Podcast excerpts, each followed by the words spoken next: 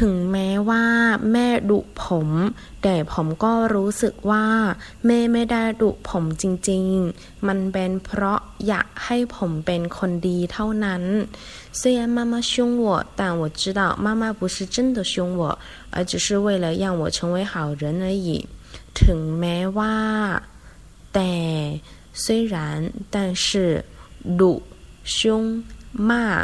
มันเป็นเพราะ因为那是